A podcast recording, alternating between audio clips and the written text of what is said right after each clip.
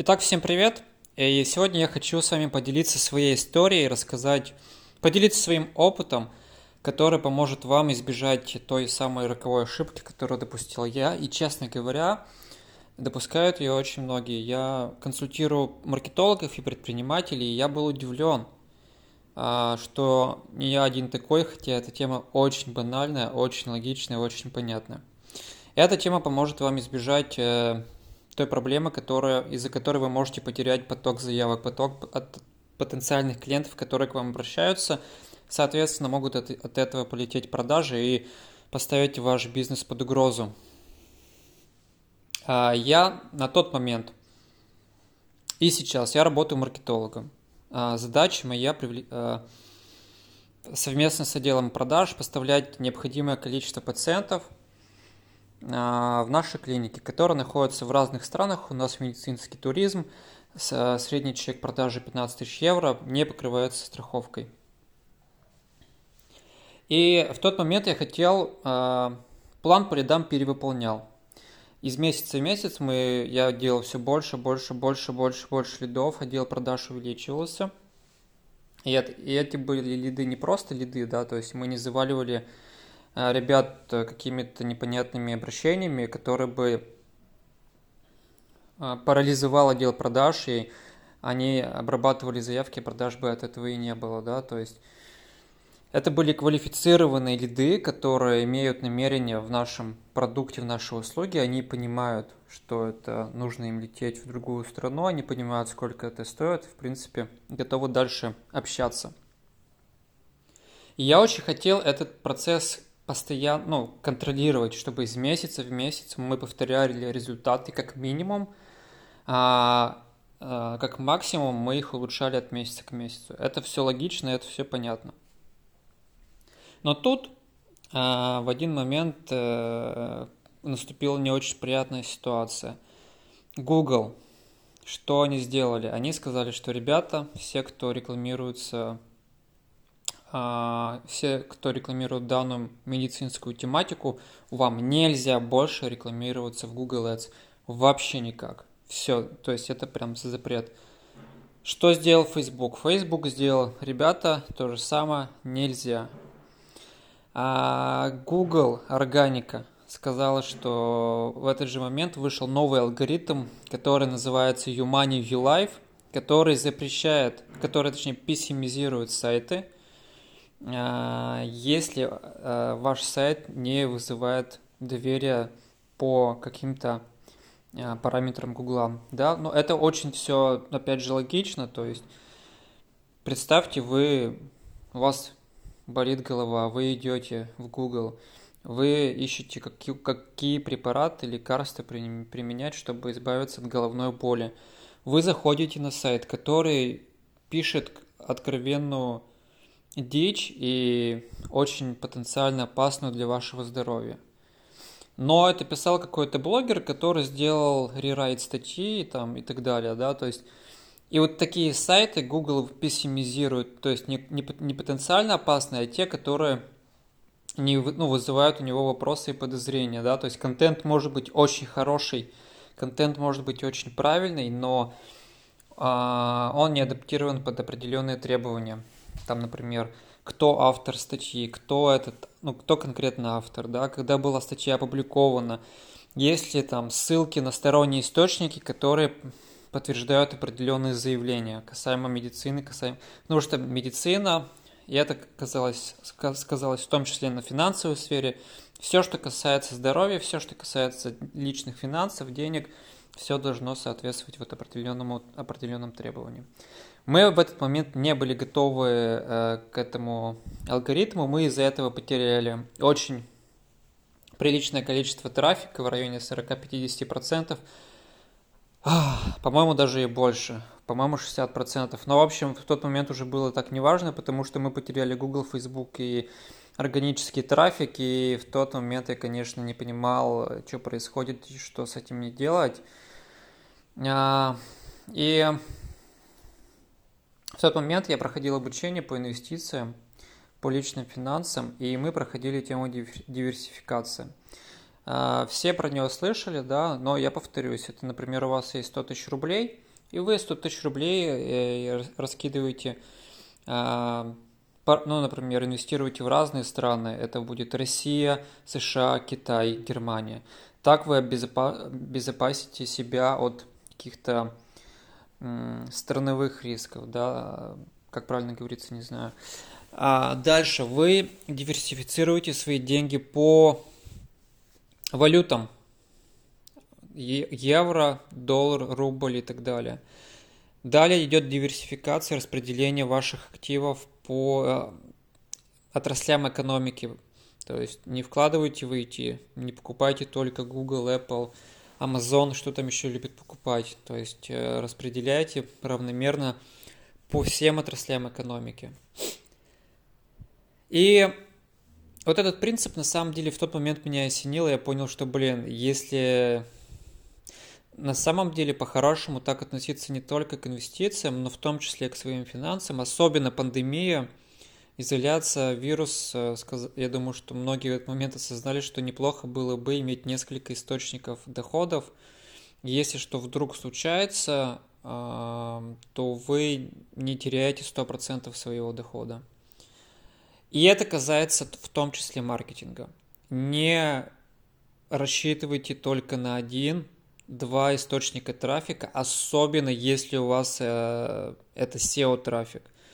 Там, например, у вас контекстная реклама и SEO-трафик. У вас, вы, получается, одной ногой стоите в могиле, потому что если что-то вдруг произойдет с вашей органикой, вы не будете к этому готовы, и вы не сможете быстро адаптироваться, то вы потеряете значимую долю а, клиентов, если у вас SEO-трафик – это значимая доля.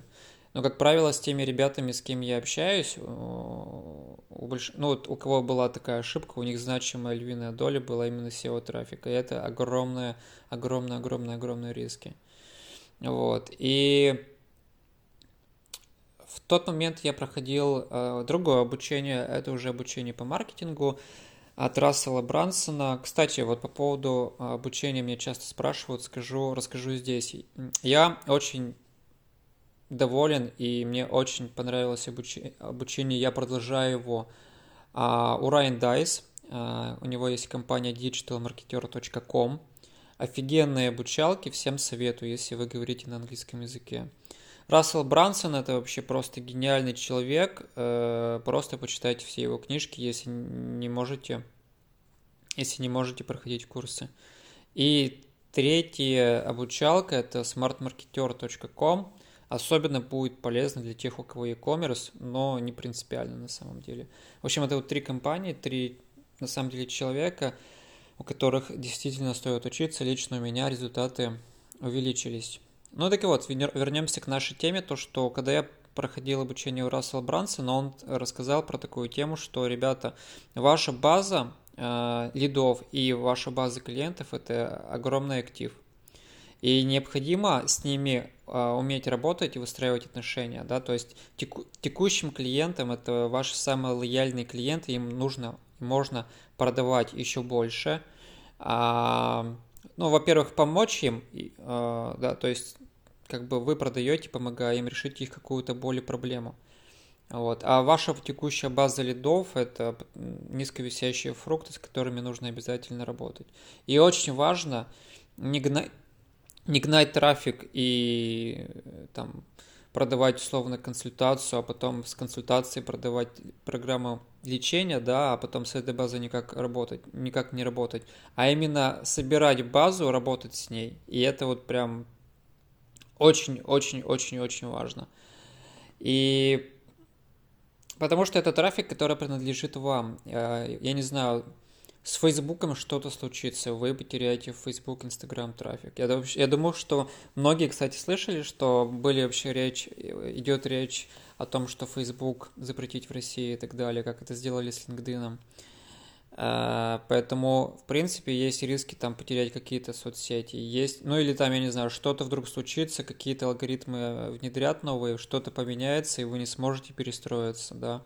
Вы опять же потеряете трафик. Поэтому э, ваш главный актив это э, собирать вашу базу, то есть это владеть собственным трафиком.